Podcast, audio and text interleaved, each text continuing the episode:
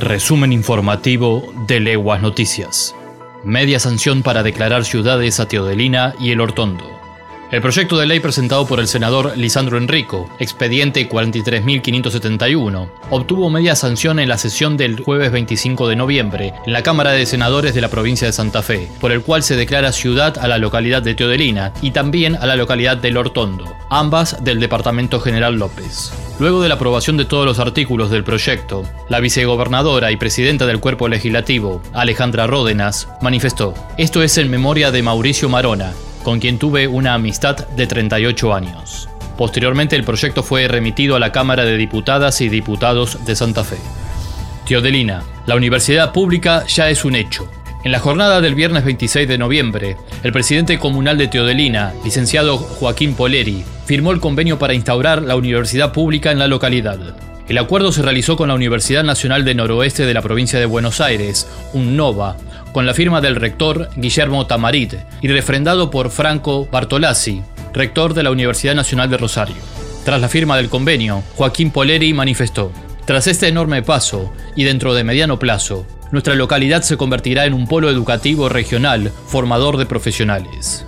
Entre las principales carreras que ofrece un NOVA se destacan agronomía, alimentos, genética, salud, economía, jurídicas, diseño, informática e ingeniería.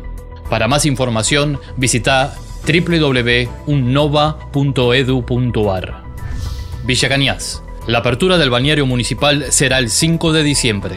El domingo 5 de diciembre se realizará la apertura oficial de la temporada de verano 2021-2022 en el balneario municipal Virginia LD Díaz. Como cada año, los vecinos de Villa Cañas, la región y distintos puntos del país podrán disfrutar de la naturaleza que ofrece la laguna, espacios renovados, plazas de juegos, pileta, playa con arena, mesas y parrilleros. Ese mismo día, el municipio, a través de la Dirección de Deportes, organiza una jornada de cicloturismo recreativo en la modalidad Rural Bike. Tarifas 2021-2022.